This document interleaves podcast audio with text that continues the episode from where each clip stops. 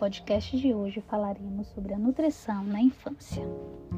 O crescimento infantil não se restringe a aumento de peso e altura, mas caracteriza-se por um processo complexo que envolve dimensão corporal e número de células. O ganho longitudinal, ou seja, o ganho em altura, é proporcionalmente mais lento que o aumento.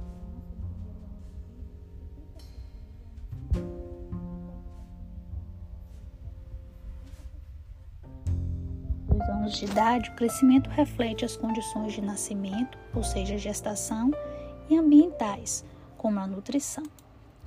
Do primeiro ano ao terceiro ano, ocorrem modificações importantes no formato do corpo. As pernas tornam-se mais longas, a criança começa a perder a gordura e a erupção dentária começa a se desenvolver.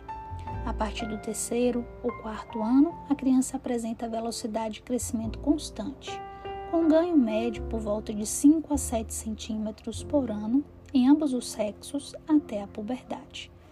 Portanto, é importante observar a partir da avaliação nutricional da criança esse ganho de peso considerado adequado e a partir daí fazer uma boa anamnese alimentar e uma boa assistência nutricional a essa criança. Portanto, é importantíssimo que a gente saiba sobre as recomendações nutricionais na infância, principalmente em termos de energia, proteína, cálcio, ferro, vitamina A, zinco e alguns suplementos nutricionais que são utilizados nessa faixa etária. Portanto, quando falamos de energia, precisamos atentar para a necessidade dessas crianças por cada período de vida. Normalmente, o requerimento energético do recém-nascido a termo é de 3 a 4 vezes maior do que no adulto, por exemplo. Então, isso reflete a alta taxa metabólica de repouso, o especial requerimento para o crescimento e desenvolvimento dessas crianças.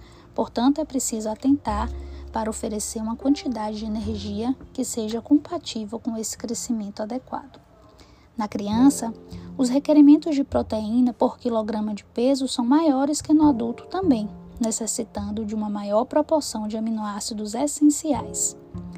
Os valores, eles são determinados a partir de cada faixa etária. Em média, por exemplo, uma criança com menos de 6 meses, ela precisa de 2,2 gramas por quilograma. De 6 a 12, 1,6. De 1 a 3, 1,2 de 4 a 6, 1,1 e de 7 a 10 anos, 1 grama por quilograma de peso dia.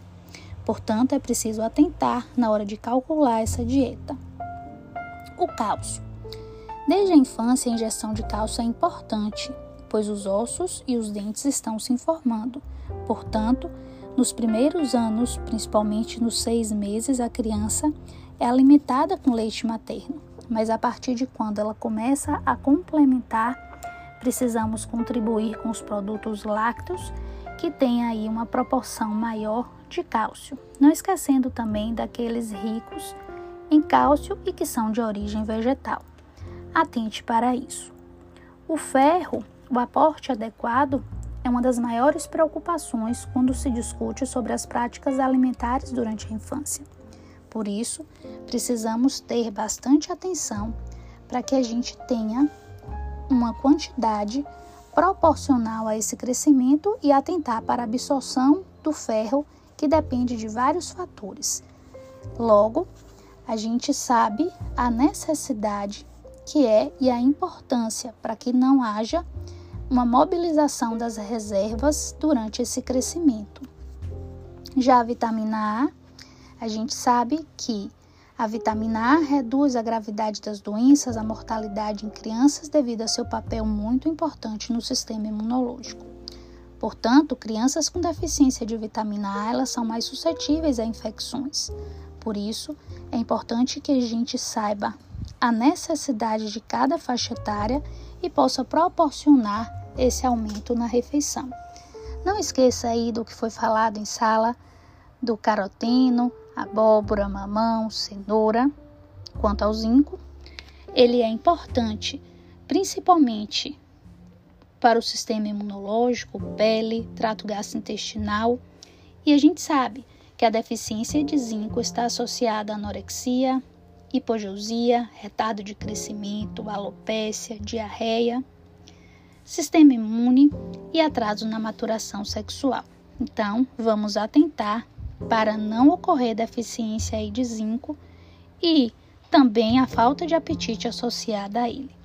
Com relação aos suplementos nutricionais, nós precisamos avaliar as necessidades, precisamos fazer uma boa anamnese nutricional antes de prescrever essa suplementação.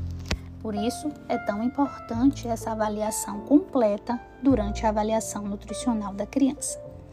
E sobre os exames laboratoriais, é também preciso estar atento, uma vez que a necessidade de avaliação dos exames laboratoriais para as crianças dependem da idade, do motivo da consulta, dos antecedentes clínicos, do estado nutricional, da história dietética e, principalmente, não esqueçam de ler sobre anemia ferropriva em crianças. Um grande abraço.